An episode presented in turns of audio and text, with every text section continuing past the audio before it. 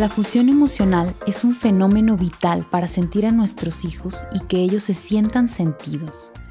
Si logramos permanecer fusionados, ellos tendrán la vivencia de seguridad, confianza, amor, amparo, protección, satisfacción y podrán desarrollarse en plenitud intelectual, física, emocional y espiritualmente, ya que al compartir el campo emocional podemos intuir si tienen hambre, si están cansados, si necesitan más brazos, si quieren movimiento, si les hace falta más presencia o disponibilidad afectiva. De lo contrario, al salir inconscientemente de este campo emocional, vamos a interpretar sus necesidades y comenzaremos a obligar, ordenar, a dejarlos esperando, a que comiencen a luchar por lo que quieren sin saberlo nombrar, teniendo necesidades desplazadas. Si no podemos conectarnos, damos rienda suelta a una serie de malentendidos. Se instaura la lejanía, a que entre la desarmonía en la relación con nuestros hijos, la ira, la impotencia, luchas de poder y más. ¿Cuál es el origen de ser incapaces de entrar en esta fusión emocional?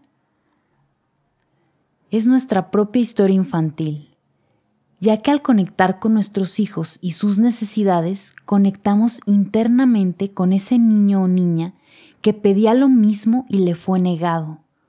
Por ejemplo, si pedíamos presencia de nuestra madre y ella estaba ocupada en las tareas interminables del hogar, aprendimos a ahogar, congelar esa necesidad.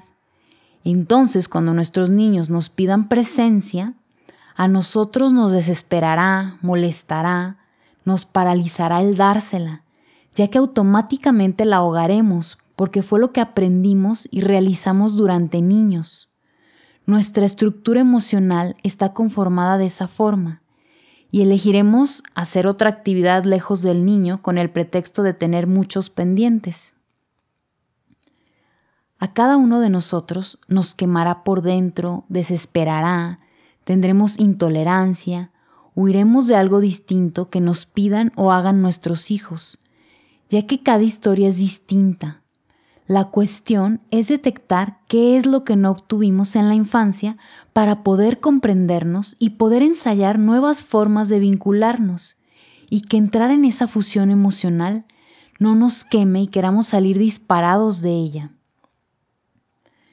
Dar lo que no se tuvo duele, pero cuando ya sabemos lo que no obtuvimos, podremos adquirir la capacidad de darlo y entonces dar lo que no tuvimos nos sanará de esas heridas infantiles. Así que dar a nuestros hijos, entregarnos, sentirlos, va a liberar ese potencial congelado que tenemos para poder amar incondicionalmente.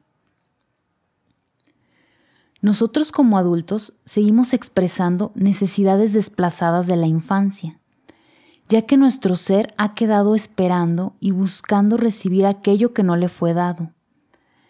La cuestión es entender que ya no lo obtuvimos y sobre todo que ya no lo necesitamos, porque somos adultos y podemos autoproveernos de ello. Ya somos personas que no dependemos de los cuidados de nuestros padres o de alguien más para poder sobrevivir. Podemos por nuestros propios medios hacernos de recursos, aprender a amarnos y amar a nuestro prójimo. Un amor que siempre ha estado ahí, que es incondicional, es el de nuestro Creador Dios. Dejémonos sentir y llenarnos de su amor para poder multiplicarlo a los demás. Es importante, si queremos aumentar nuestro autoconocimiento, que tomemos vías de indagación personal, para entrar en nuestra historia desde el punto de vista del niño que fuimos y poder conocer nuestras particulares heridas, así entender los padres que somos, ya que es nuestro tiempo de dar, de entregarnos al servicio de los más jóvenes. Ahora es cuando somos indispensables para ellos. Necesitan aceptación, comprensión, disponibilidad afectiva, presencia, mirada, ternura, brazos, protección, seguridad, intimidad emocional. En resumen, amor incondicional. Ellos son nuestra guía. Al fusionarnos con ellos sabremos qué necesitan. Cada niño pide en distinta medida según su composición de ser único e irrepetible. En el siguiente episodio hablaremos más de sus necesidades genuinas. Hoy te dejaré un lindo ejercicio. Durante el mayor tiempo que puedas, con todos tus sentidos, observar atentamente a tus hijos, dejando toda preocupación o distracción y hacer el ejercicio de sentirlos mientras ellos están haciendo alguna actividad.